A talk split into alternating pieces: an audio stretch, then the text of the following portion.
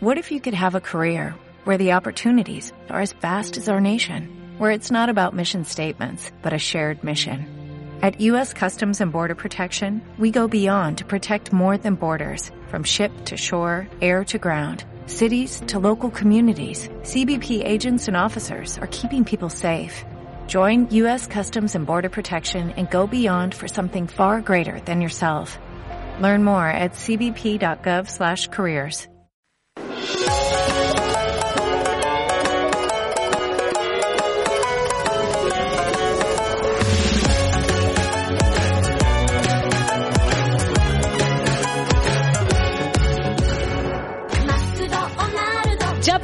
¡Japo Fan! ¡Hostia! Alguien se ha adelantado Hola, muy buenas. eh, ¿Cómo estáis? Bienvenido a Japo Fan, eh, programa dedicado a todos los amantes y fans de Japón. Mi nombre es Eri Chan y os acompañaré junto con Daniel San, Samurai Mediterráneo Marcelo Japón y el friki de manga Alex Kun, Jaume Struk de Proyecto Japan, Alfonso Martínez de Gaikan y maestro de Reiki japonés eh, Joan Piquer. Algo tengo que equivocarme. A ver, como ya sabéis, Japón es un país precioso, fascinante por su cultura, por su mezcla de, de tradición, modernismo, su gastronomía, su historia, su costumbre. Pues, eh, Daniel, ¿de qué vamos a hablar hoy? Pues mira, Eri, hoy tenemos cosas interesantes. A ver, a ver, Primero, a ver. claro, como siempre, estaremos con Marcelo y sus samuráis mediterráneos. Muy bien. Luego seguiremos con Reiki en Japón, con Joan Piqué, que nos enseñará cómo es una se- sesión de Reiki. Se va a hacer un auto-Reiki. Ajá, vale. O me lo va a hacer a mí o a ti, Eri, ya veremos, a que le toque. Luego seguiremos con tecnologías y os presentaré al androide Erika. Ah, vale. Erika. Y luego tendremos eh, la entrevista que nos trae Alfonso, el invitado, Mar Royan, el FUNS. Sabremos qué es el FUNS. ¿Quién es? Y por supuesto, Alex Isumanga, que nos trae el anime Mi vecino Totoro. Sí, muy Interesante. famoso anime. Y luego con las curiosidades, curiosidades de Jaume, ¿Mm? que nos enseñará cuáles son los animes más largos. Mm. O sea, los Sí, esos ¿no? Como Los récords Guinness, eh, exacto. Y Alfonso nos llevará a visitar Naruto. Vale, Muy perfecto. conocido, ¿no? Sí, es muy conocido, sí. Venga, vamos a comenzar. Vamos.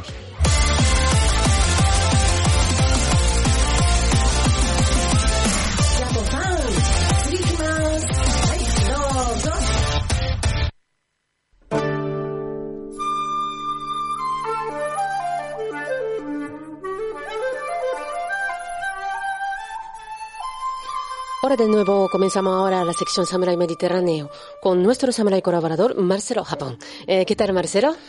Eh, konnichiwa, Eri, eh, San y. Daniel-san. Konnichiwa. Pues muy contento de estar nuevamente con vosotros hoy, Mm. pero también al mismo tiempo un poquito triste hoy por la noticia que debo comunicar, ¿no? Sí, Ah, bueno, eh, creo que sé que, que te refieres, ¿no?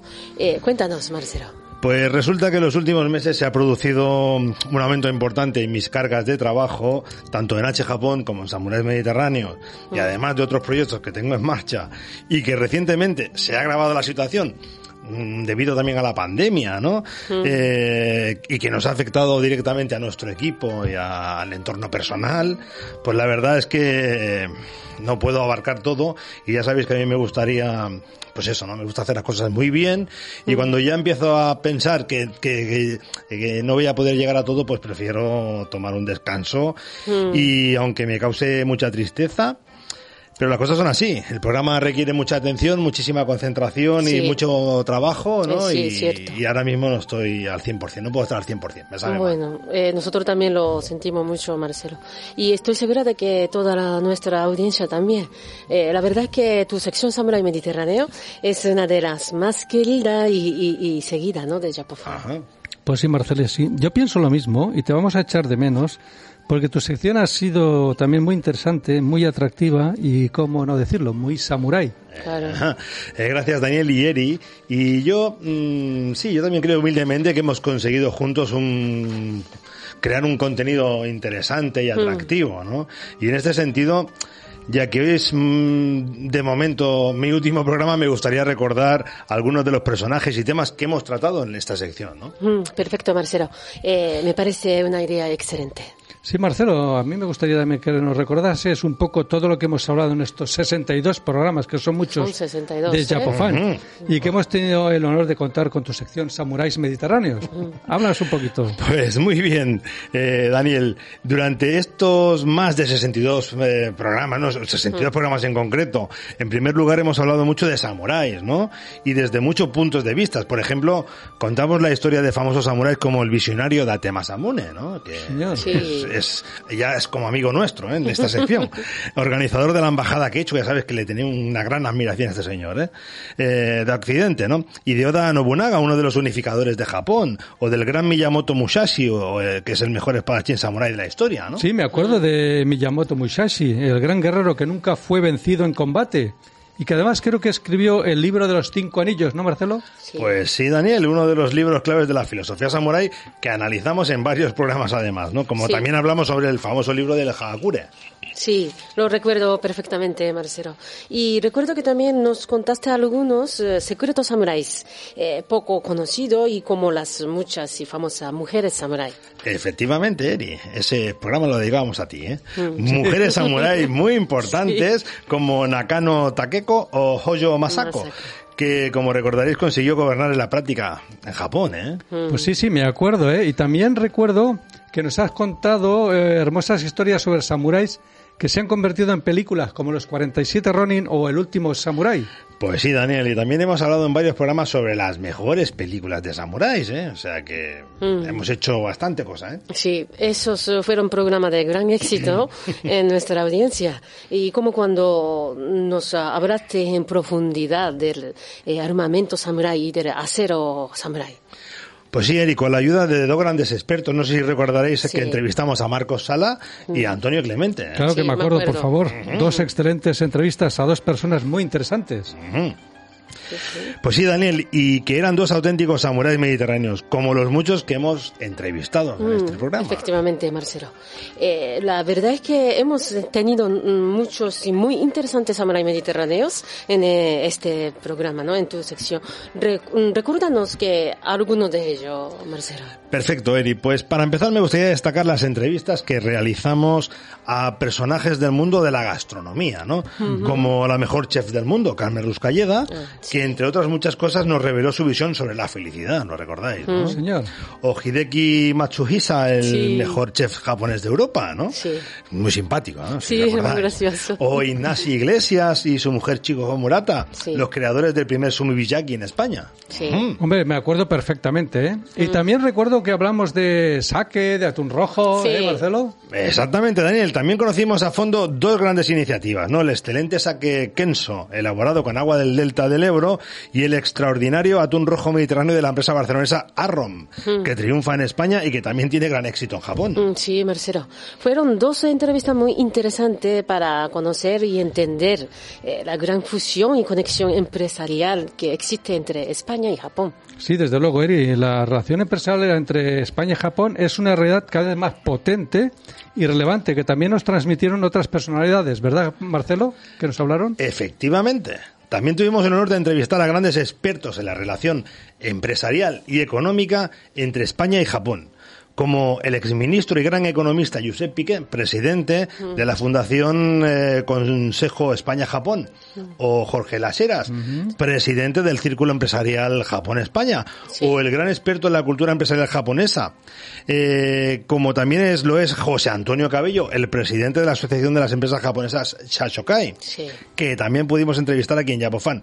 Y por supuesto, el embajador de España en Japón, mm, Jorge Toledo. Jorge, sí. Por supuesto, Marcelo, los recuerdo a todos. Eh, y recuerdo también que entrevistaste a varios samuráis mediterráneos nacidos en Japón. Efectivamente, Daniel, como Mitsuru Nagata, ¿no? El gran calígrafo y pintor japonés que vive en Barcelona. Un personaje muy interesante, Sí, ¿eh? simpático. Eh, y además profundo, filosófico, ¿no? Sí. O Chika Nakayama, la joven y brillante estudiante japonesa que estuvo un año ayudándonos en H Japón. O Mariko Toko, la gran directora de teatro que vive en Sendai e intenta salvar la réplica del galeón Datemaru de la embajada Keicho. O Mihoko Terada, directora de la asociación Japón Hasekura, creada en homenaje a dicha embajada Keicho. Sí, señor, la embajada Keicho de Samuráis que visitó España hace cuatro siglos. Otro gran tema, además, muy interesante, que trataste mucho en tu sección y muy bien. Sí, un tema fascinante, ¿no? Entre otras razones porque esta embajada del samurái del origen al apellido Japón, o sea, tu apellido. Por Marcelo. supuesto, claro. Efectivamente, Daniel Ieri. La embajada de Queicho que nos visitó hace cuatro siglos ha sido un gran tema que hemos tratado en varios programas, ¿no? Donde hemos explicado el paso de esta embajada por Sevilla y Corea del Río. Por Madrid, por Cataluña y el Vaticano. Una fascinante historia de la que hemos hablado también con grandes expertos como el gran Juan Manuel Suárez Japón, uno de los, de los mayores especialistas de la embajada Keicho y uno de los descubridores del apellido Japón, o el brillante catedrático y profesor Ángel- Ferrer, o Juan Manuel Suárez, director de la película La huella del samurái, candidata a 11 premios Goya. La verdad es que sí, Marcelo, ha habido aquí, vamos, y es que ha realizado un trabajo de divulgación cultural impresionante en estos 62 programas, Marcelo. Te felicito, hombre. Mira, y además, te digo una cosa, te vamos a echar de menos. Sí, te, te, te vamos a echar mucho de menos, Marcelo, porque además tienes una forma de hablar, de explicar eh, muy directa, ¿no? Eh, clara, eh, atractiva, y todas tus secciones han sido muy amenas y muy interesantes. Bueno, un día tenemos que hacer el ejercicio de poner el primer programa ¿eh? y el programa de ahora. Bueno, claro, siempre. ha sido un Kaizen, normal, ¿eh? claro. Hemos hecho Kaizen, ¿eh? Sí, sí, sí, sí. Eh, muchas gracias, Eri y Daniel. Porque gran parte del mérito es también vuestro. Si en vosotros no hubiese podido realizar esta sección, por supuesto.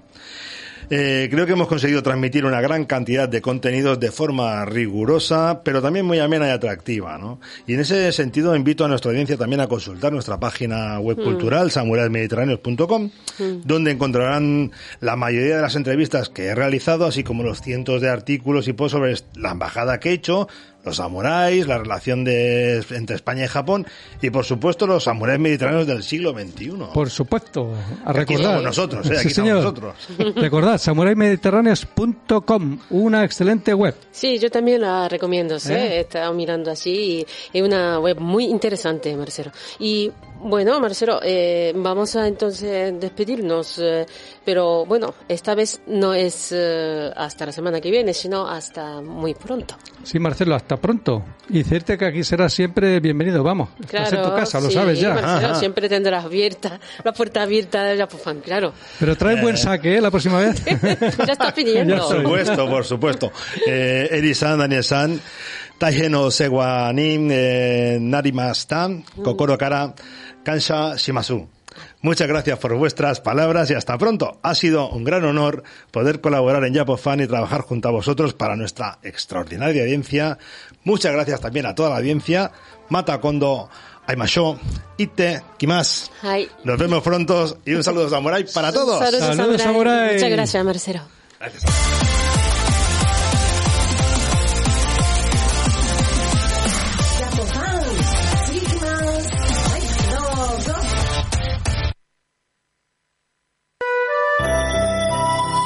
Escuela de Reiki japonés tradicional Joan Piquer, la única escuela oficial de Barcelona, continuando la tradición de tres escuelas japonesas en Reiki japonés.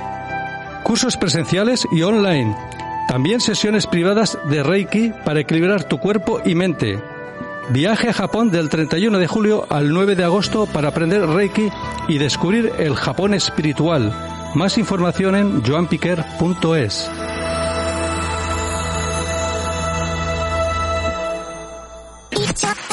ちょっとでもないいやいや面白いよなんと皆さん考えね二酸化の炭素菌の濃度 Bueno, vamos a continuar con la sección de Reiki en Japón con Joan Piquel. Eh, ¿Qué tal, Joan? Tal- Muy bien. ¿Qué Bien. vas a contarnos hoy? Bueno, hoy voy a contar de algo que mm, pues es como hablar de un diamante. Ah, sí, explica, cuenta, un cuenta. diamante, ¿eh? Un diamante es algo que tiene mucho valor, Ah, Por supuesto. que brilla, ¿eh?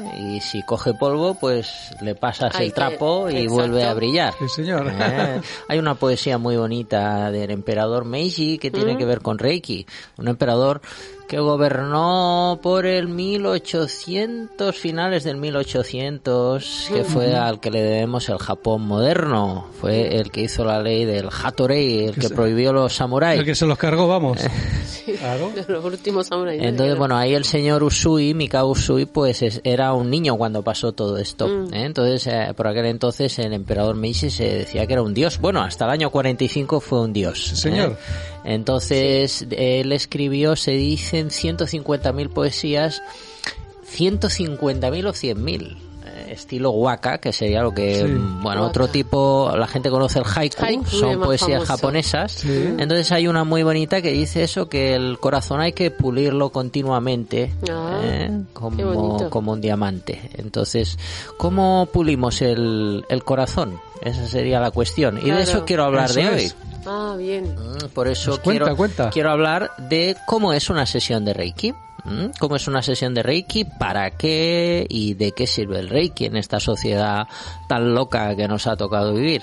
Bueno, Reiki eh, se conoce como un sistema para equilibrar cuerpo y mente. ¿Mm? Cuerpo y mente, pues, ¿qué querría decir? eh? Cuerpo, pues si tienes, por ejemplo, molestias, ¿eh? si no puedes llevar una vida normal porque tienes dolores, eh, insomnio, am, y luego a nivel emocional, pues tienes estrés preocupación, miedo, ansiedad. ¿Eh? Entonces, todas estas cosas Reiki puede ayudar a tener mejor calidad de vida. ¿m? Entonces, y luego también no hace falta estar enfermo para recibir una sesión de Reiki. Hombre, ¿eh? por supuesto. Entonces, Eso quiere decir que vas a hacer una sesión de Reiki, es- Joan. exacto, voy a hacer aquí una pequeña demostración. ¿A quién aéreo o a quién? Oh, a quien la necesite. ¿eh? Mámela a mí, que estoy necesitado. Si Yo estás necesitado, sí. venga, pues vamos a hacer aquí una demostración. ¿Cómo sería una sesión de Reiki? ¿Mm? Entonces, bueno, lo primero es hacer una pequeña entrevista. ¿Por qué quieres que te haga Reiki? Mm. Pues la verdad es que me gustaría, he, habla- he conocido gente que ha hecho Reiki, no sé lo que es y me gustaría saber. y nunca has tenido la experiencia. Fantástico. ¿no? ¿eh? Me, lo, me lo ponen muy bien porque no hay ningún problema. ¿eh? No hay ningún problema, no hay ninguna energía con la que me tengo que oponer. ¿eh? Oponer, Ah, claro. que literalmente yo no me opongo porque es algo que ocurre de manera natural. No es una cuestión de fuerzas, es una cuestión de canalizar la energía del infinito. Por eso no hay peligro para quien la hace. Entonces, bueno, como me lo has puesto fácil, porque no tengo que ir a ninguna, ningún lugar de conflicto, pues trabajaríamos con sesiones de cabeza, eh, podríamos trabajar en intestinos, pero como tenemos poco tiempo, vamos a hacer cabeza. ¿Qué hago? ¿Me levanto? ¿Me Y, aquí? luego tú, pues dices cuál es tu testimonio. ¿eh? Me A ver, acerco yo a ti, me acerco yo a ti. ¿eh? En la Sí. cámara lo podemos hacer. Sí, Sí, ¿no? sí. Bueno, pues yo Ahora se, levanta ya Joan. Quédate Bueno, aquí, quédate, quédate Daniel te puede poner, a- bueno, Kakko no, tenemos ahí la cámara. Sí. Entonces, bueno, pues podríamos hacerla, mírame a mí, tú podrías estar sentado en la silla. Hay varias formas de protocolo japonés. Simplemente, pues yo ya con mis manos físicamente te tocaría las zonas del cuerpo que yo quiero armonizar. Pero hay otras formas, ¿eh? Vamos a hacer otra forma que es muy bonita, que es te pones así y nos saludamos. ¿Eh? Entonces, pues esto duraría entre 20 minutos, una hora o más. Entonces tú cierras los ojos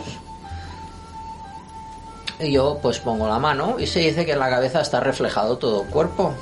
Eh, sea el problema que sea, eh, siempre para japoneses la primera posición para hacer reiki, que es siempre con contacto físico, es la cabeza y luego trabajaríamos otras posiciones en relación al problema. Pero como nuestro amigo solo quiere recibir reiki para disfrutar, pues y tenemos poco tiempo, nos vamos a quedar aquí en la cabeza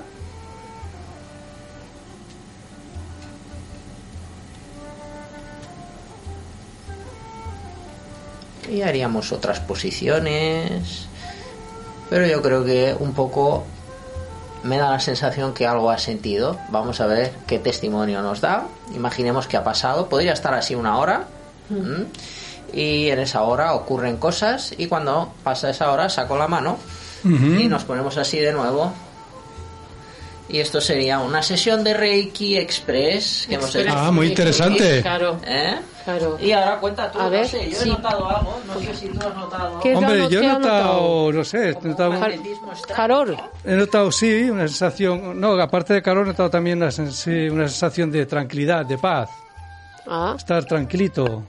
Mira que venía un poco nervioso, pero me ha dejado un poco Eh, ¿Se nota? Sí, sí, algo... Se nota. Y- que claro, ha sido muy breve también. Claro, sí, sí que ha sido, Ha sido muy breve, pero se ha notado Sí, algo sí. ¿Eh? Yo supongo que es una sesión... Ha habido algo ya- extraño, yo he notado ahí que hay como un magnetismo que fluye extraño. Mm. ¿eh? Entonces, ¿eso por qué ocurre? Bueno, ocurre, pues, entre otras cosas, porque yo hago un entrenamiento diario eh, para mm, poder transmitir o canalizar esa energía sin que yo esté en peligro. ¿eh? O sea, el Reiki es un sistema seguro siempre y cuando eh, se trabaje de manera correcta. Entonces, eh, el entrenamiento que hacemos los que trabajamos profesionalmente con esto, nos permite, sin que nosotros tengamos nada que ver, que esa energía extraña del infinito se manifieste y ocurran estos fenómenos tan fantásticos, ¿no? Muy bien. Que sentir paz interior, oye, pues en los tiempos que corren es algo extraño. Y aquí en el estudio, ¿eh? que hay Sí, tensión. no, ya lo digo porque él está de- hablando vamos. aquí con la radio y todo. ¿eh? No, no, y habla muy Es más tranquilo difícil y- para sí. él también. Oye, pues... Y hay más, hay más cosas, ¿no? Dices, hay más... Una sesión puede durar una hora, dos horas, ¿no? Puede durar más de una hora. Sí. Mm, Entonces esto es lo que más la gente conoce. Mm, O sea, cuando una persona se interesa por Reiki, normalmente es porque tiene algún problema.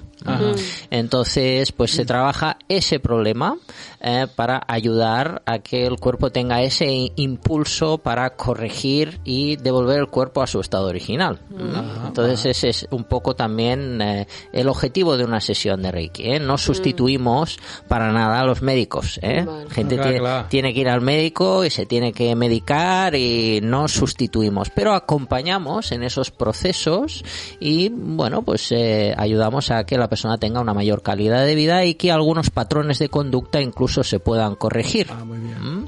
Entonces, pero aparte de eso, que esto es lo que un poco lo que más popular se ha hecho, Sí. eh, el Reiki, la imposición de manos, también hay otro pilar que hoy ya no lo podemos mostrar, pero sería la meditación. ¿Mm? Ah, importante, ¿eh? Eh, verdad.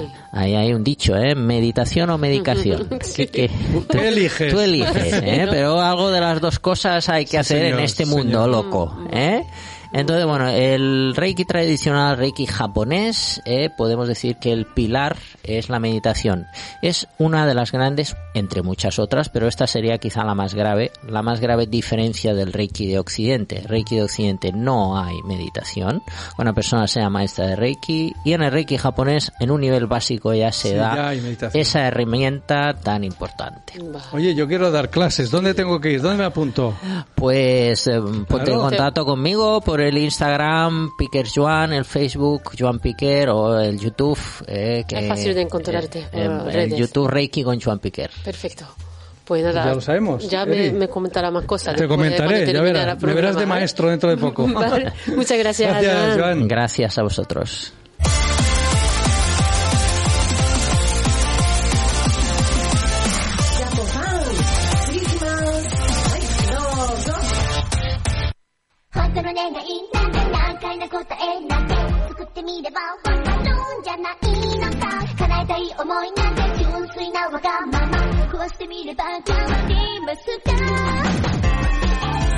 Bueno, vamos a continuar con la sección de tecnología. Como bien sabemos, en Japón hay mucho genio que desarrolla una nueva tecnología día a día. ¿No, Daniel? Eso, Eri, es verdad. Sobre todo es el mejor país donde crean los robots, es en Japón.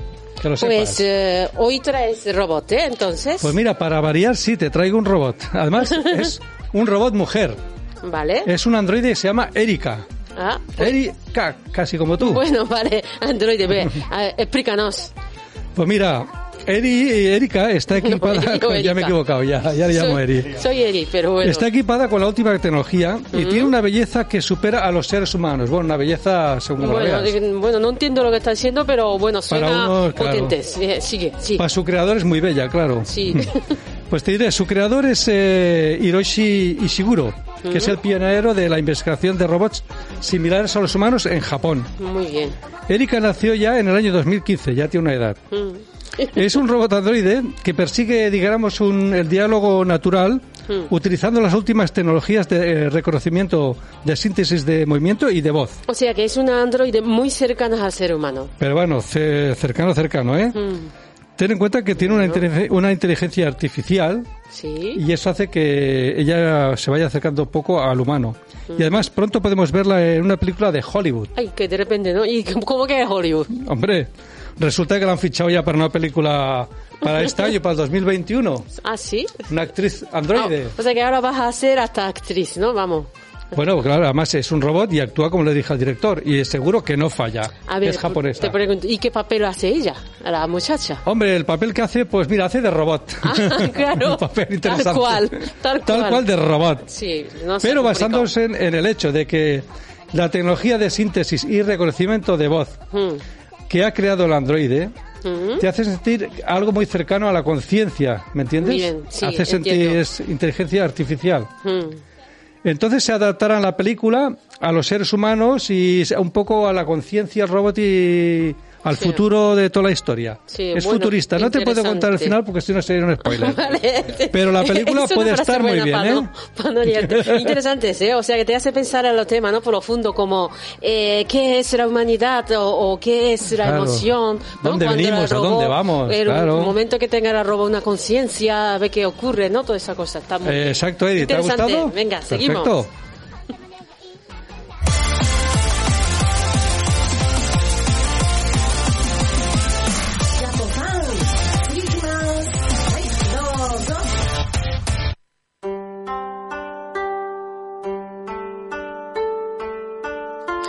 Bueno, vamos a continuar con la entrevista. Eh, ya Alfonso está con nosotros eh, y nos ha traído Marc Royan. Así El que, Funs. hola. Exactamente. Hola, Funs, Marc, hola, ¿qué tal? Bienvenida al programa. Tu Muchas cámara gracias. está aquí, ¿eh? Sí, está buscando. Exacto. Volvemos a, a tocar el tema es. videojuegos aquí en Japofan, Sí. Eri. Y bueno, aquí tenemos a Mark Royan, como tú has dicho, conocido también como el FUNS, una de las personas más importantes en el mundo de la divulgación de la industria del videojuego que tenemos en nuestro país. Ha ido ganando cada vez más relevancia en los últimos años, la verdad. Yo diría que sí, ¿no, ¿Qué Pone cara rara, pone cara rara. ¿A quién describes? Creo que te has ¿Quién es este, equivocado, ¿no? No sé cómo presentar al amigo Mar Royan, eh, no sé cómo ubicarlo bien, historiador de videojuegos, locutor de radio, redactor en varios medios, que también estás liado, conferenciante, que me consta, youtuber, últimamente también, eh, podcaster, cinéfilo, escritor. A ver, eh, Funs, eh, échame un cable, ¿cómo te definirías tú un poco? Eh, joder, vaya marrón, me lanzas, ¿no? Como no sé hacerlo yo, pues hazlo tú. Bueno, pues nada, pues eh, ¿cómo me definiré yo? Pues mira, soy un chico de Barcelona que nació el año 81, desde el principio, ¿no? No, eh, nada, puedo resumir al final todo esto que has dicho, lo puedo resumir con lo que es eh, mi pasión en este momento, que es la divulgación de la historia del videojuego. No solo el videojuego, sino hay algo más concreto todavía, ¿no? Que es la historia de, eh, desde los años 50, 60, pues hace, pues eso, hace ya 10, 15 años, en la radio precisamente, me aficioné a hablar sobre este tema, poco a poco la gente le empezó a gustar lo que hacía y poco a poco, pues eso, había YouTube, vía Twitch, eh, vía libros, vía revistas, eh, en conferencias, en ferias, donde, en cualquier sitio donde me hayan dejado estar, pues si me hayan aceptado, pues yo encantado de, pues, eh, transmitir esta historia del videojuego que, bueno, el videojuego está aquí, está aquí para quedarse, ya no es una arte menor, forma parte de nuestro día a día y conocer su historia, pues es también importante. Buena descripción, ¿no? Sí, sí, me, me vale, me vale. Me- yo me he quedado intrigado por el nombre, el Funs. si me explicas un poco, ¿no? Es Uf, curioso. esto es un clásico. A ver, esto viene de... Videojuego, ¿no? Seguro. ¿no? Más o menos, Ah. viene de por ahí. Esto básicamente viene de una época, de la época de los 90, cuando empezó a estar internet ya por aquí, que bueno, pues eh, te decían, cuando entrabas en internet, yo tenía 14 años, me decían, no, es que no puedes estar en internet si con tu nombre real. Y yo, ¿cómo que no puedes estar con Ah, tu nombre real? claro. Tienes que buscarte un mote. Un mote. Un alias, sí. Un alias, sí. Decían, es que no puedes estar si no, tienes que tener tu nick. Entonces No era el nadie. Nick, el Nick. Y, y al principio era Funspot, pero como Funspot era muy largo, la gente lo resumía como Funs, así que nada, Funspot que venía de un videojuego que Alfon conoce que es el Cool Spot, que es un clásico de la época, que yo bueno, yo lo transformé a Fun. Eh, era un chaval de 14 años, Claro. no, no le- Se la ha ¿Qué quedado, se la ha quedado. ¿Qué queréis? se me ha quedado, ya está. bueno, Marc, ya que estamos hablando de videojuegos, ¿qué relación te une con Japón y qué características suelen tener los videojuegos nipones? A mí, claro, en Japón, eh, desde que soy ese, ese chaval de 14 años que estaban, ala, Uy. esto que habéis oído es el tocho. Sí, Se nota que es gordo, ¿sí? Es, el es libro. muy, es muy grande, sí. Ahora hablamos. Eh, a mí la pasión me viene de, bueno, de cuando tenía 13, 14 años, que como tantos otros chavales de aquella época, pues estaba apasionado por Japón, por su, por, por el, por el manga, por las tradiciones, por el mundo de, bueno, incluso las, las historias de samuráis, ¿no? Libros de, de, de- de la época. Me gustaba mucho todo lo japonés, los videojuegos. Yo descubrí en aquel momento que los videojuegos que más me gustaban eran japoneses. Ah. Fue como con 14, 15 años hacer como un, como una conexión mental, ¿no? Decir, es que, jope, es que todo lo que me gusta, los cómics, los juegos, las películas, todo lo que me gusta es japonés. Es que, ¿Qué hago yo aquí, no? Claro, es en plan de, eh, entonces pues eh, a, partir de ese momento pues fue como investigar y, y- y empaparme mucho de la cultura japonesa, ¿no? Eh, cuando cumplí 18 tuve la oportunidad de visitar Japón, aquello fue para mí como un momento un momento, unos momentos mayores de mi vida. Imagínate, ¿no? Llegar a ese lugar donde venían todos las- los videojuegos, los mangas, todo lo que me gustaba.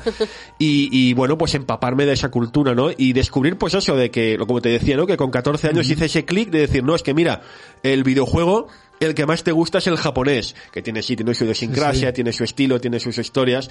Y, y bueno, parte del libro también está dedicado a explicar esa forma de comprender el videojuego que es tan japonesa.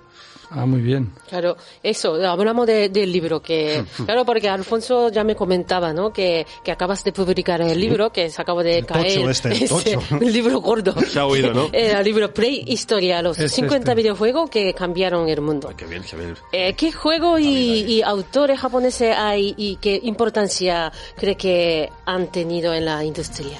Claro, es que los japoneses, la industria japonesa es vital para la historia del videojuego. Eh, aquí hay 50 juegos, están ordenados de forma cronológica. Los dos, tres, cuatro primeros no son japoneses, porque son los... Claro, hay mucha gente que piensa que los videojuegos se inventaron en Japón. Y Sí. estrictamente hablando no es Eso todo es lo que así. yo creía. Esto realmente, realmente nacen en, en universidades norteamericanas por aficionados a la informática que crean estos videojuegos. Estos videojuegos llegan a Japón y estos videojuegos americanos influyen a toda una nueva generación de padres del videojuego japonés, pues que sé, como Gunpei Yokoi, como Tom- eh, Nishikado, eh, Iwatani, que son los que crearon Space Invaders, Pac-Man. Ellos cogen estos videojuegos y los llevan a otro nivel, los perfeccionan, los hacen eh, más interesantes, inventan nuevos géneros, les dan una vuelta a tuerca tremenda y entonces eh, lo que empezó siendo un invento americano, pues acabó convirtiéndose en, en pues en un invento japonés, ¿no? De que porque al final los americanos también pasaron por una etapa un poco difícil económicamente hablando, la famosa crisis del 83 que bien se conoce Alfon, y los japoneses aprovecharon ese vacío, los americanos dejaron un vacío total, los japoneses lo aprovecharon para dominar el mundo, literalmente, ¿eh? ¿Verdad, para eh? dominar el mundo con sus videojuegos. Y ahí está, bueno, Nintendo, Sega, Sí. todas las empresas. Sí. Sí, sí. Eh, Funs, has visitado, como decías, Japón en varias ocasiones y han pasado en- en- a veces un tiempo prudencial entre ellas, ¿verdad? ¿Cuántos Porque, años? eh, fuiste de los pioneros un poco turistas a Japón. ¿Qué diferencias y evolución has encontrado a lo largo de los años allí en cuanto a tiendas de videojuegos, salones recreativos y en general la cultura otaku? Lo que yo he notado, que claro, también he hecho viajes puntuales, ¿no? Tú has viajado mucho más que yo ahí, pero claro, entre mi ul- ter- ulti- penúltimo viaje y mi último viaje, que fue el viaje de novios además, mi viaje de novios lo hice a Japón, ¿Verdad? pasaron como 15 años y, y yo noté un cambio radical en el sentido de cómo se veía al otaku. No sé si fue mi impresión o no, pero de, de, de ver cómo en aquella, era el año 2000. De hecho, yo estuve en el, en el 11 de septiembre, el famoso 11 de septiembre, yo estaba en Japón, estaba yo ahí, imagínate. Ah. Y no sé, no sé si son las tiendas, los recreativos, todo en general, ahora en los últimos años que he ido, pues lo he visto como más, no sé, como Antes era más despectivo, quizás. Sí, yo creo, Mm. claro, insisto, mi visión es también de ir, estar unos días y volver, pero sí que he notado que lo que antes era como más, ah, mira, el otaku, ¿no? Pues Sí. como aquí un poco en España ha pasado Aquí lo ha pasado, mismo. sí, el Eh, friquismo, ¿no? Yo, Yo- a mí yo- no me gustaba que me dijera otaku, ¿eh? Estaba mal visto en Japón, ¿verdad? Visto, Claro. pero se mira otaku. Y, Claro. no, Yo con- como chalao, ¿no? Eh, eh, no, pero es lo mismo que a mí. friki. Sí, Yo con friki. 14 años, con 14 años era el friki de, de mi, de mi escuela por, por jugar a videojuegos y ahora mi hijo el mayor juega videojuegos y es el rey de la clase.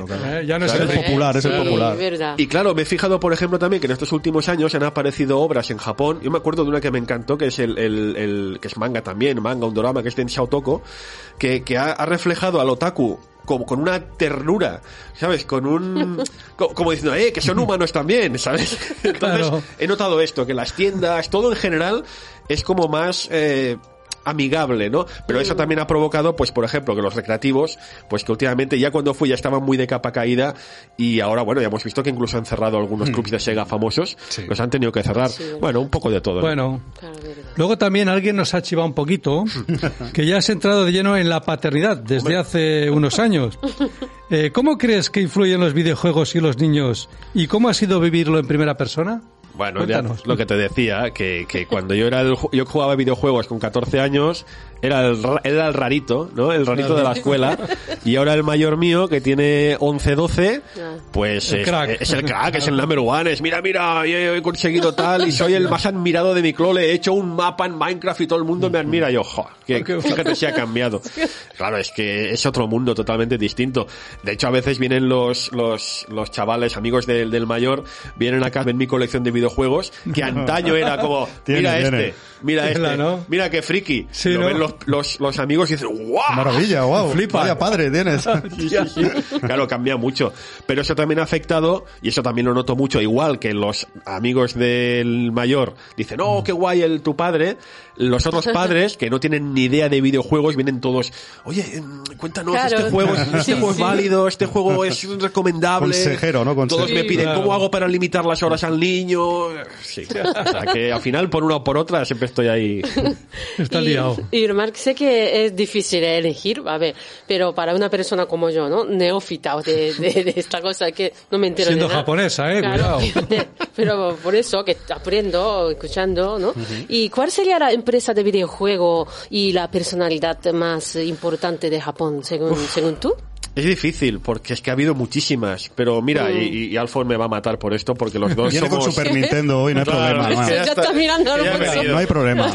Yo, yo soy yo soy de. Sega a muerte, pero la realidad es que nos hemos de rendir a la evidencia y Nintendo es, mira, con lo ceguero que soy, en el libro hay tres juegos de Sega y de Nintendo Muchos creo que más. hay ocho o nueve. Sí. ¿Por qué? De hecho es la compañía que más juegos tiene. ¿Por qué? Pues porque Nintendo desde Ah, claro. el siglo, bueno, empezaron en el siglo XIX, no haciendo videojuegos evidentemente, pero desde el año 80, 70 hasta hoy siempre han estado en la cresta de la ola, ¿no? No han Siempre parado, están- vamos. siempre han estado arriba. Siempre hay empresas, todas las empresas, hay Atari, hay Sega, hay Namco, tienen sus, sus vaivenes, ¿no? Están arriba, ahora luego van para abajo. Nintendo siempre ha estado arriba. Con sus vaivenes también, pero Nintendo hizo la, hizo la, hizo la Switch, ha hecho la Wii, ha hecho la NES, ha hecho la Super Nintendo, ha hecho la Game Watch, ha hecho la Game Boy. Tiene Sí, tantos mitos, tiene tantos Claro. referentes, que es que siempre está ahí. Es una constante que nunca, nunca desaparece.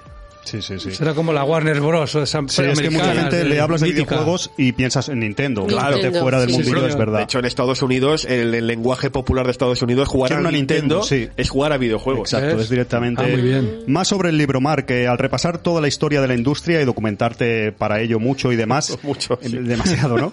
¿Por qué consideras que Japón ha perdido relevancia en el mercado de los videojuegos en los últimos años y qué podría hacer quizás para tratar de revertir esa situación? Ha perdido un poco de comba, nos consta. Sí, ha perdido comba porque, lo dicho, en los 90, 80 y 90 aprovecharon este vacío que dejaron los norteamericanos, que era el gran mercado al principio, aprovecharon ese vacío para tomarlo ellos y podríamos decir que se durmieron un poco los laureles, ¿no? Era como lo nuestro es lo más, lo nuestro Estaban es lo top. arriba y se quedan... ah, Claro, entonces eh, durante mucho tiempo los europeos estaban muy en su producción, muy centrados en su producción, los norteamericanos mm, aborrecieron el mercado por completo, pero en cierto momento los otros mercados vieron que, oye, que los videojuegos es un negocio de futuro, que se puede hacer mucho dinero y empezaron a trabajar en ello. Y poco a poco, sin que creo que los japoneses se dieran cuenta, se toparon que lo que era antaño su, su reino, ¿no? Su trono, pues había sido ocupado por, por unos nuevos, eh, pues, por unos nuevos, unos nuevos eh, desarrolladores. Y eh, la industria japonesa, y esto lo decía mucho Tomonobu Itagaki, de Tecmo, decía, es que en vez de hacer videojuegos, nosotros hacer videojuegos para todo el mundo, nos hemos centrado en hacer videojuegos para los japoneses que gusten a otras personas del mundo que les guste lo japonés. Claro. Una persona que no le guste lo japonés, pues quizá no le gusta, pero nos da igual, nos centramos en nuestra producción. Y esto durante años funcionó, Pero en los últimos años, empresas como Capcom han descubierto, se han dado cuenta que esto no va a ninguna parte, si quiere ser una empresa de renombre internacional, y han empezado a hacer cositas, ¿no? Han empezado a hacer, eh, pues, eh, campañas, a hacer videojuegos, a hacer productos, Kojima también. Es gente que ya está pensando con un chip más internacional, más diciendo, no, tenemos que hacer juegos para todo el mundo. Claro. No se trata solo de hacer juegos para Tienen para que volver un poco a recuperar. Claro, claro. Uy, si salgo yo ahí, mírame. Estás tú por ahí, en YouTube. Con un 32X, tío. Con un 32X. Te he hecho un homenaje, te he hecho un homenaje. Oye, pues es muy interesante todo lo que se explica, ¿eh? Sí, sí. Lo que pasa, como siempre, es lo que pasa, no tenemos más tiempo. tiempo, Daniel. Así que gracias, Marc. Gracias Hombre. por estar con nosotros y darnos esa clase y yo ya sé un poco más de videojuegos, tú. Poco a poco. Sí, Muchísimas sí, gracias. Poco a poco. Muchas gracias. Yo me lo quedo A este. vosotros. Sí, no, este es para ti. Mira, mira, Vaya que- tocho. Que se oiga, que se oiga. Ahí. Dale, Muchas dale. gracias.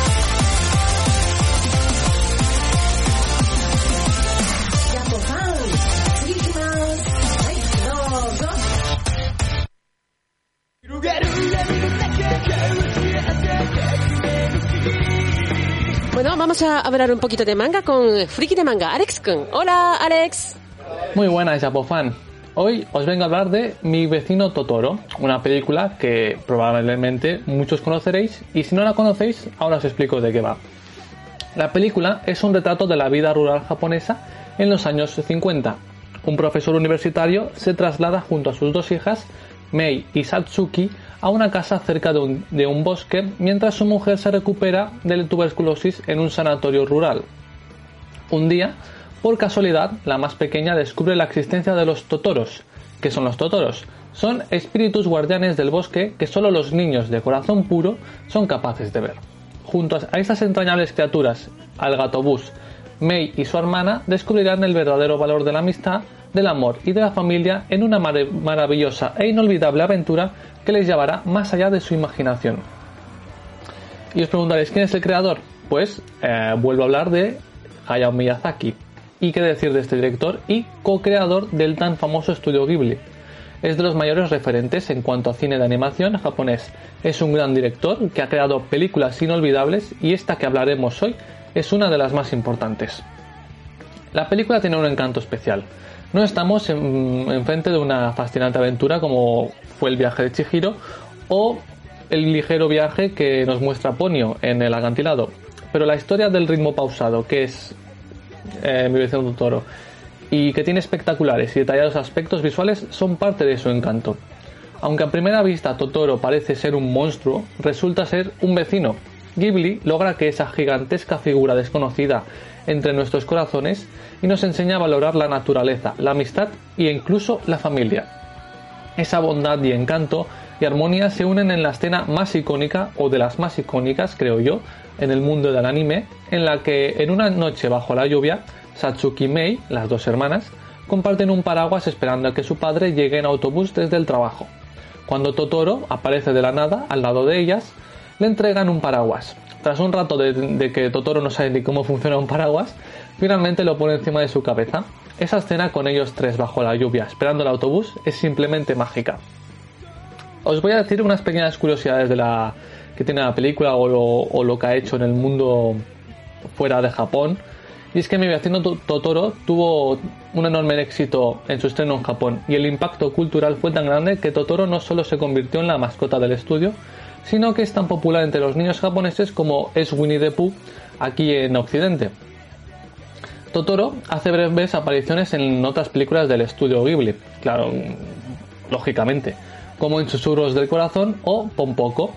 Y una, una muy guay es que mm, en la película de Toy Story 3 es uno de los juguetes que aparecen, es un, un pequeño cameo y aunque no tiene un papel relevante, este cameo se debe a la admiración de John Lister, director creativo de Pixar, que tiene sobre la obra de Hayao Miyazaki.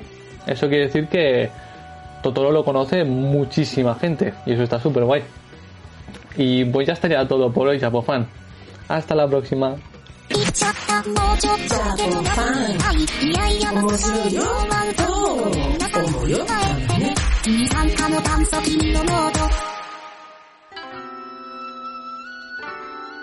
Bueno, vamos a continuar. Tenemos aquí ya a Jaume Struck de Proyecto Japan y Alfonso Martínez de Gaikan. Hola, ¿cómo estáis? Hola, otra Muy vez. buenas. Konnichiwa. Bueno, yo sola, ¿no? konnichiwa. Venga, Bien, vamos a bien. primera curiosidades. Eh, Jaume, ¿qué nos trae hoy? Bueno, pues acabamos de ver a nuestro compañero Alex hablando de animes, pues yo voy a hablar un poquito más de animes. Me voy a meter Muy un poco en su terreno. Venga. Em, quiero hablaros de los animes más largos, ¿vale? Es decir, de los animes con más episodios de la historia.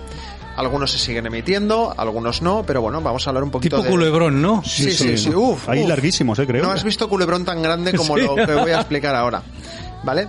Eh, a modo curioso he buscado cuántos capítulos tienen algunos de los animes pues que más se conocen en España. Por ejemplo, eh, Dragon Ball, ¿vale? Sí. Bola de dragón, bola de drag.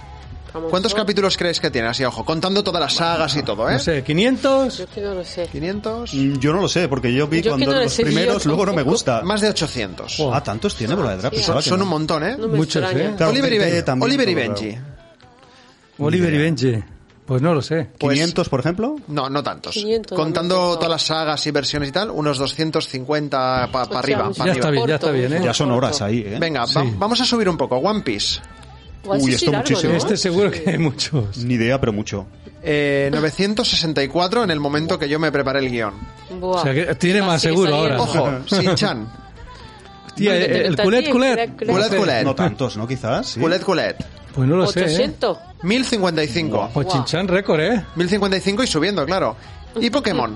Hay Este, muchas, yo hay creo muchas que- sagas, Pokémon- ¿eh? Yo creo que, que, que más. yo. Creo que más, ¿no? Pokémon, uno Pokémon de los que sé. 1140. ¿vale?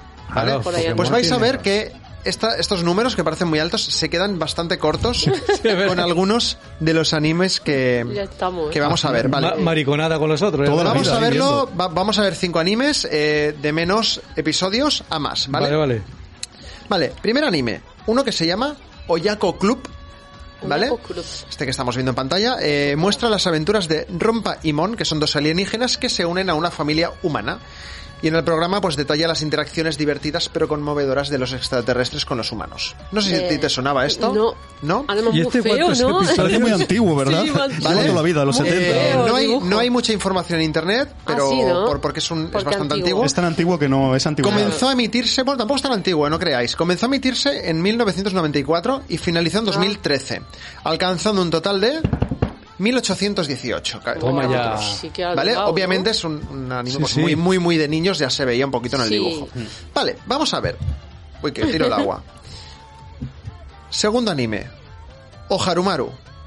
No me suena. No te suena. Eri, es que muy... La infancia no estaba pendiente de la tele. No. Ah, o, no. o, o ah, bueno, perdona. Perdón, perdón, perdón. Que no pronuncia bien, no Perdona, es que estoy leyendo japonés por eso. Yo ¿no? lo leo a la española Claro. Oharumaru. como- Es que me dice. es Como que catalán, entonces El otro día sabe. estuve picando ajos y se me ha quedado. Harumaru. Vale, este anime también es muy para niños y niñas. Se centra en las aventuras de un príncipe de 5 años que se llama Heian Era, que tiene una debilidad por los pasteles fuera de lo normal y le acompañan su mascota, una luciérnaga y un trío de jóvenes onis, ¿eh? que sabéis que son unas criaturas del, folclore japonés que, pues, que parecen demonios, ogros, una cosa Sí. así, ¿no? Este anime comenzó a emitirse en 1998 y se encuentra todavía en emisión, Ah, sí. llevando un total Toma. aproximadamente de 1857 episodios. Y sigue, ¿eh? Y sigue, Cuidado. y sigue. Cuidado, ¿eh? Vale, y ahora ya nos encontramos con animes, con un par de animes que os sonarán, porque aquí se han emitido en, en España, o al menos en Cataluña. Primero, Rantaro, Nintama Rantaro. Este sí, ¿no, Eri? No, no. Tampoco. No, ¿eh? ¿tampoco? Nos hace falta Alex aquí hoy. ¿De dónde eres, Eri, tú? ¿De qué país? Ah, sí, sí que lo conozco por videojuegos. Por, por videojuegos de Super Si no, Nintendo. videojuego, Puede no, ser, Sí, lo conozco no por eso, eh, tiene unos cuantos. Eh, bueno, es un anime de ninjas. Rantaro es el hijo de un ninja de segunda generación, al igual que sus abuelos y tatarabuelos. Su padre, cansado de vivir en una familia de ninjas comunes y corrientes, pues decide enviar a Rantaro a una escuela especial para que se convierta en un ninja de élite y brindar honor a la familia. Aunque claro, él no será muy buen estudiante, ¿no? Eh, entonces, bueno, en la escuela no solo hay ninjas niños, sino que también hay niñas, lo cual provoca pues, situaciones divertidas, etcétera. ¿Vale? Es un anime divertido y ameno que gusta mucho a la gente en Japón y también en Cataluña. Eh, si buscáis en YouTube está la intro ¿Sí? en catalana y También, trozos de capítulo. Ay, y no. yo recuerdo alguna vez haber, haberlo visto. ¿Tú ¿no? lo conocías, Daniel? No, yo no. En Japón aún se sigue emitiendo desde el año 1993, Joder. Toma ya, ¿eh? ¿vale? Y de momento llevan más de 2.245 episodios.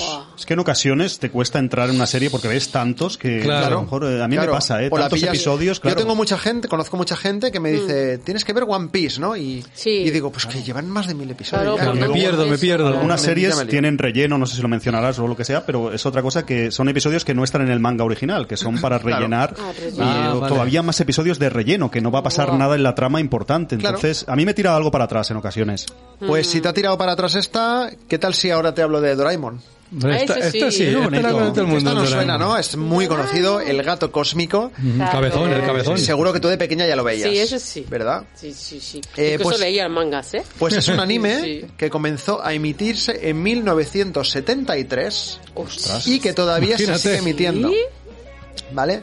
Eh, Doraemon, pues muy conocido, pero bueno, cuenta las aventuras de un gato robot 73. azul llamado Doraemon, que viene del siglo XXII con el objetivo de ser el mejor amigo de Novita, un niño bastante descentrado. Y bueno, pues el objetivo de Doraemon es seguirle por el buen camino. Eh, un poco más de info sobre esto. La serie comenzó en el 1973, donde tuvo solo 52 episodios. Ajá. Se retomó en 1979, alcanzando un total de 1817, que se siguieron emitiendo hasta 2005. Y en 2005 comenzó otra nueva etapa que dura hasta día de hoy. Y la serie se sigue emitiendo y llevan más de 1100. Por eso, a, No veas. a día de hoy, a ojo, llevan unos 2970 episodios y subiendo. Casi 3.000 vamos. ¿Esto ¿Vale? sigue todavía, Doraemon? Vale. Sí, sí. Sí, sí, ha dicho que sigue. Sí. Pues Continúa. no, no he hecho la suma, pero si sumamos todas, creo que no llegamos a la cantidad de episodios que tiene el último anime. Ay, que se ¿cuál llama es? Sazae-san. Ah, Sazae-san, sí. Sa- Ahora sí, lo Sazae, vale. Tengo- es que me- No, no, perdona, ¿eh? no estoy corrigiendo. ¿Sabes qué pasa? Que, que hace, hace muchos episodios de Japofan que no hacemos las clases de japonés. Es verdad. Se me olvida, Sí, se me olvida. se Sí, yo había avanzado mucho y lo noto ya. Se me olvida. Sí, sí. Yo la verdad es que no conocía este anime, lo he descubierto buscando Ah, información ¿sí? sobre esto, ¿no? Sé, sí que... Me suena la familia. Sí que esta estando en. Japón he visto imágenes, Sí, me vienen sí flash y algo de merchandising y tal. Eh, pero bueno, hay tantos animes que si tienes que saberlos todos te vuelven loco. Cuenta la historia de una familia, la familia de Sasae, una mujer que vive junto a su esposo Masuo y el resto de su familia. Y nos muestra parte de la cultura japonesa. Y, y bueno, pues dada la longevidad de la serie, eh, ha mostrado cómo la sociedad japonesa ha ido Sí. evolucionando en los últimos años. Cuéntame Eh, en japonés, ¿no? Casi de. Sí, sí, sí, es un poco, sí, es una historia muy costumbrista, ¿no? Sí. Pero bueno, eh, decir que así explicado puede parecer un anime bastante aburrido y monótono, pero no nos engañemos. No es un anime No. cualquiera, ya que se trata del anime más largo que existe No y está muy lejos, muy lejos de ser alcanzado por otro. Comenzó a emitirse en 1969 y todavía se Más. sigue emitiendo. Sí, ¿Cuántos capítulos decís que llevan? Con esto Yo que acabamos. sé, 100.000, no lo sé, pero un montón ya. Daniel tampoco. Sí, como el árbol, ¿no? Como el árbol de, como, como el árbol de 500 metros. Un poco de andaluz, ¿no? Ahora. Tiene Mate la un fri- gato. A día de hoy tiene la friolera de llevar más de 8.100 8.000. capítulos. Oye, igual me pongo a verla, ¿eh? Ahora con el confinamiento, tal, ¿no? Lo mismo me animo, ¿no? Esto habla también de la industria de animación japonesa, ¿no? Que producir esas series durante tanto tiempo, Efectivamente. Lo ¿eh? potente que, que era y que es, ¿no? Sí, sí. Sí, sí. Y bueno, pues a veces hay series que triunfan, series que no, series que se crean, luego paran unos años y luego vuelven. Vuelven, está bien. Pero este caso es excepcional porque desde el año 69, Mítica esta. que no habían nacido ni mis padres, real, eh, y se sigue emitiendo. O sea, una barbaridad. Muy bien. Sí. Así que nada, pues acabamos con esto. Espero que os haya gustado. Hombre. Sí, no sé si sí, conocíais esta información, No, no. No. pero me parece bastante curiosa. Se nos, se quitan las ganas de ver algunos o, o nos dan ganas, según cómo. que es muy largo, ¿no? Yo antes Muy de eso largo. digo, No, pero ahora, largo. Cuando, cuando alguien te diga, a ver si te pones con One Piece, dirás, ah, pues no hay tantos capítulos. Claro. Efectivamente. Bueno, Pues nada, venga. muchas gracias. Muy bien. Seguimos, gracias. Vamos.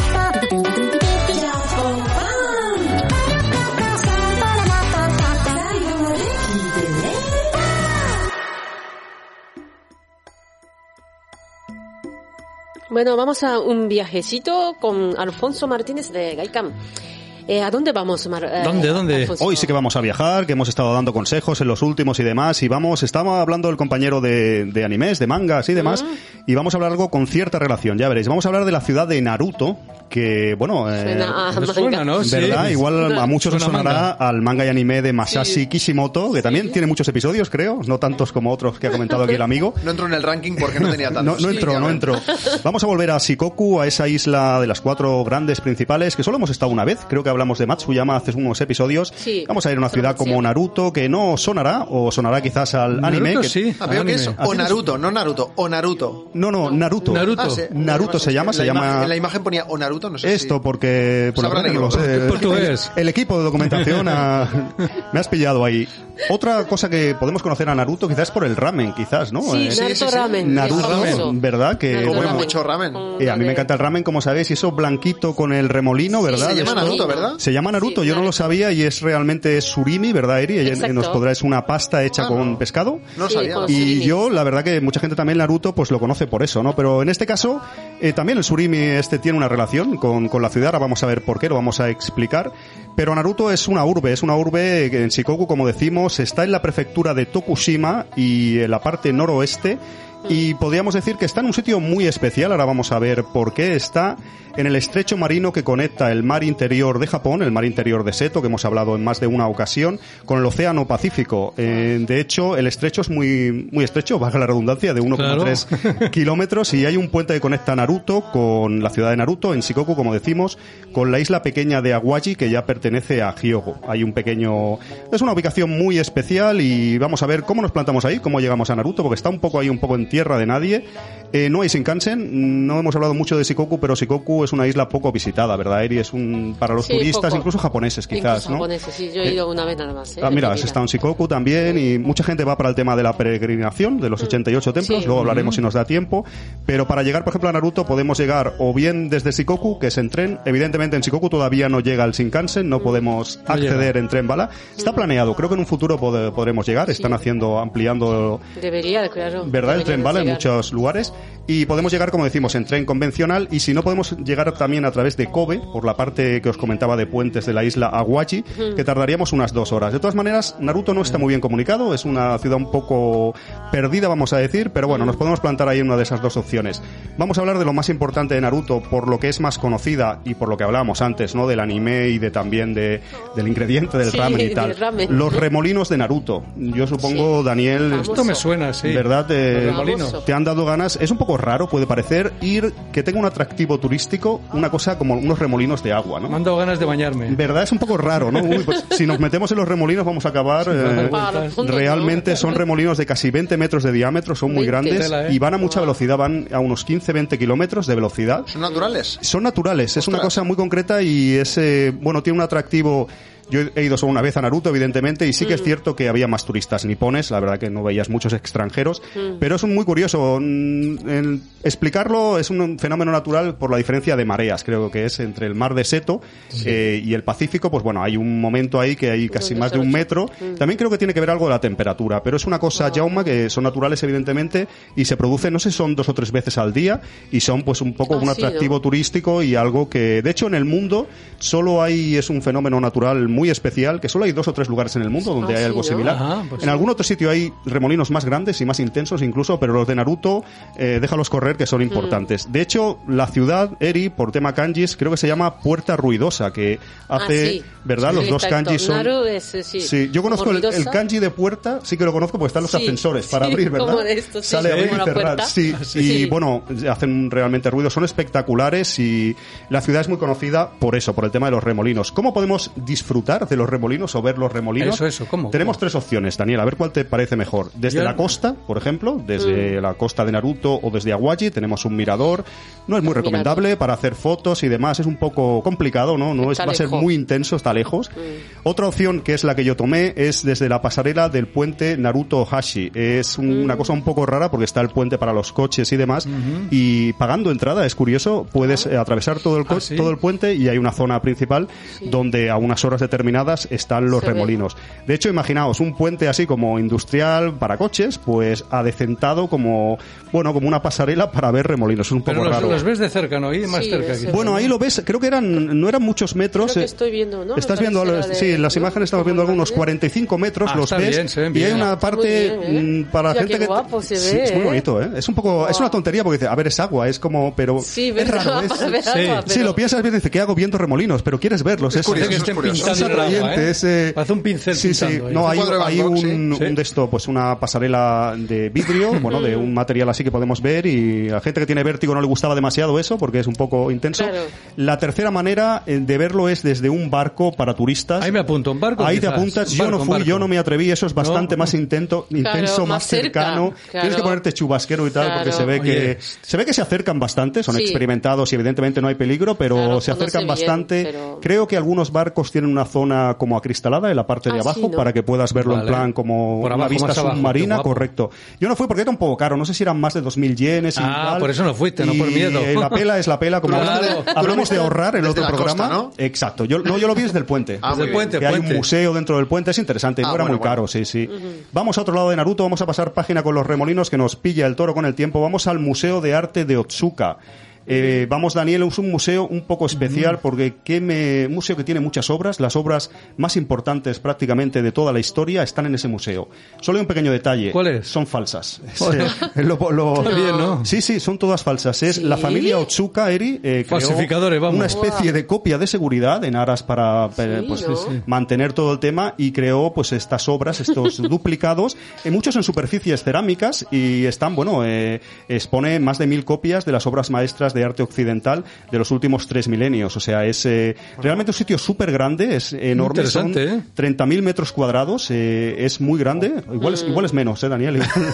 Igual, es menos. No, realmente lo es un sitio en el Parque Naruto que vale la pena visitar y un museo un poco especial porque es, eh, es algo que está fuera de, de lo común al ser reproducciones, son al fin y al cabo reproducciones. Lo vamos a dejar porque Naruto tiene cosas raras, pero vamos a quedar ahí. Es una ciudad tranquila, no muy poblada y bueno, eh, ofrece cosas fuera de lo común y ya volveremos, porque tiene atractivos. Hay que volver, ¿eh? Perfecto, gracias. Gracias. A vosotros.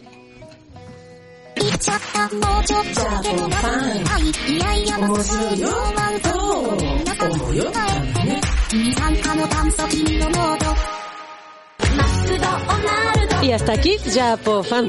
Pues eh, recordad que estaremos la semana que viene, pues... Eh, en Cultura FM y Facebook Live. me queda, cambiamos, nos no, cambiamos. no, me queda dentro del sueño. y si queréis, si queréis consultar o enviarnos algo, aquí tenemos nuestro WhatsApp, 675 39 27 32 y Sugoi Japo Fan, que es ID de line, y después tenemos correo electrónico, sugoijapofan arroba gmail.com. Así que hasta la semana que viene, Japo Fans, matane, bye bye. Matane. Hasta luego,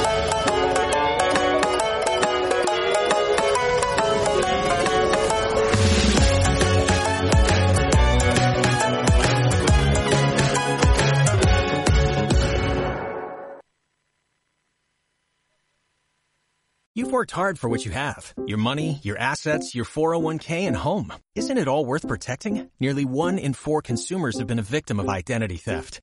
Lifelock Ultimate Plus helps protect your finances with up to $3 million in reimbursement. LifeLock alerts you to identity threats you might miss. And if your identity is stolen, your dedicated US-based restoration specialist will work to fix it. Let LifeLock help protect what you've worked so hard for. Save 25% off your first year on LifeLock Ultimate Plus at LifeLock.com slash aware. Terms apply.